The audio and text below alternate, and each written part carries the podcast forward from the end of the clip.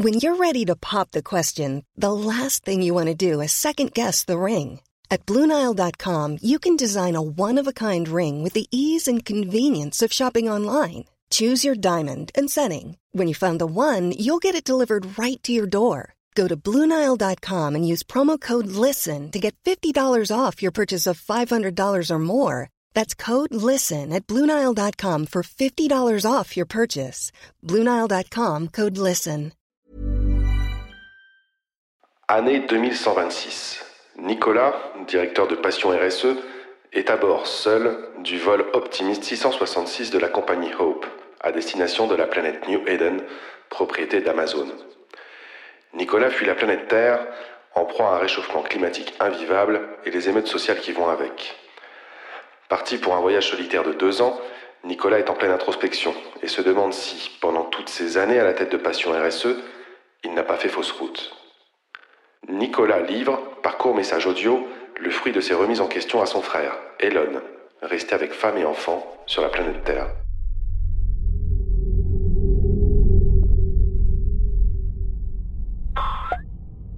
C'est ouf Elon quand même. Quand j'ai réécouté les premiers messages que je t'ai envoyés, j'ai été frappé par la synchronie des sources.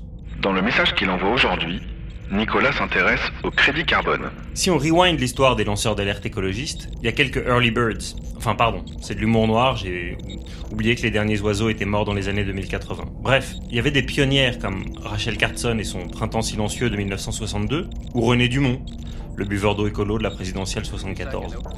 Mais globalement, avant les années 2000, il y avait peu de monde pour dire la gravité de ce qui allait se passer.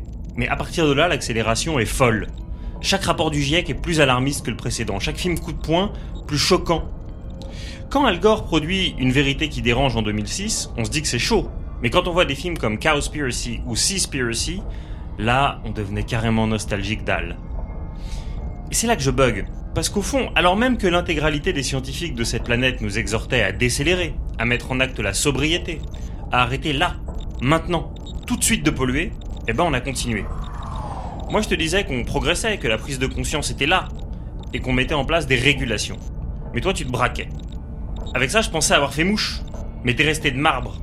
Je m'attendais à des chiffres contraires, une réfutation arithmétique forte, que tu exhumes un décret de loi bien technique, ou un truc qui m'avait échappé. Que dalle Tu m'as renvoyé un fucking proverbe indien Tu l'avais lâché théâtral, comme pour me dire médite bien, espèce de fou. Et tu avais tourné les talons. Alors j'avais salué le mic drop, mais je trouvais quand même que tu répondais à mes explications chiffrées par un fortune cookie, ce qui revenait à opposer au diagnostic d'un médecin celui d'un astrologue. Fine. Les mécanismes de marché ont d'abord très bien fonctionné. Enfin pour les marchés. Toi tu t'appelles Elon, en hommage à Musk. Et si ce dernier a enregistré des profits avec ses Tesla, c'est uniquement parce qu'il revendait les crédits carbone qu'il empochait, en les refourguant à d'autres boîtes plus dirty que la sienne. En 2020, la première année de bénéfice de Tesla, ils ont gagné 720 millions. Ah oui, mais 1,6 milliard grâce au crédit carbone. Donc sans eux, il y avait 900 millions de dettes et peut-être une faillite. Alors tu parles d'un sauvetage du monde. Non, les droits à polluer, à l'évidence, c'était pas à la hauteur du mal qui était commis. Je sais bien que dans l'église catholique, on pouvait acheter des indulgences et aller au paradis même si on avait péché. C'était d'une hypocrisie sans nom.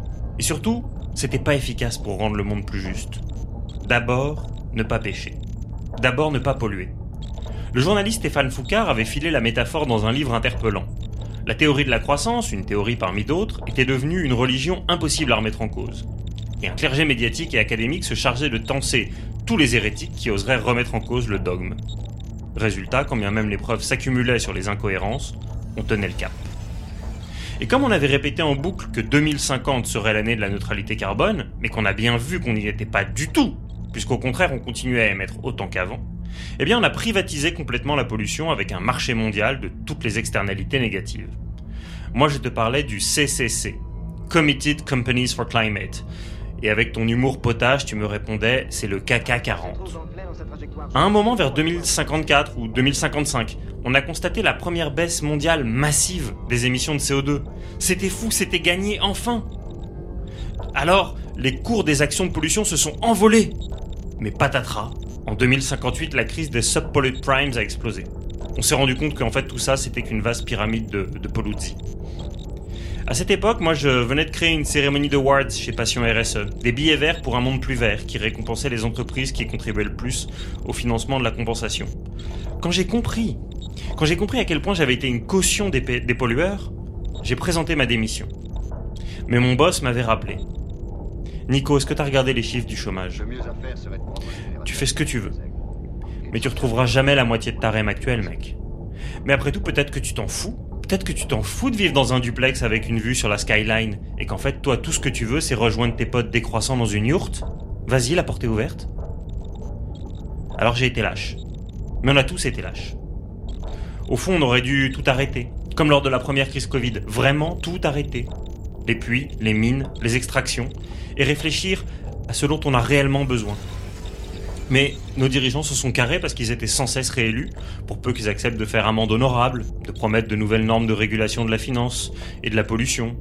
Alors on pouvait relancer un marché des droits à polluer, c'est-à-dire des droits à tuer la possibilité de survie d'une humanité sur Terre. Mais comme il était difficile de dire qui tenait le pistolet, quand il avait tiré, eh ben on a laissé le crime se perpétuer.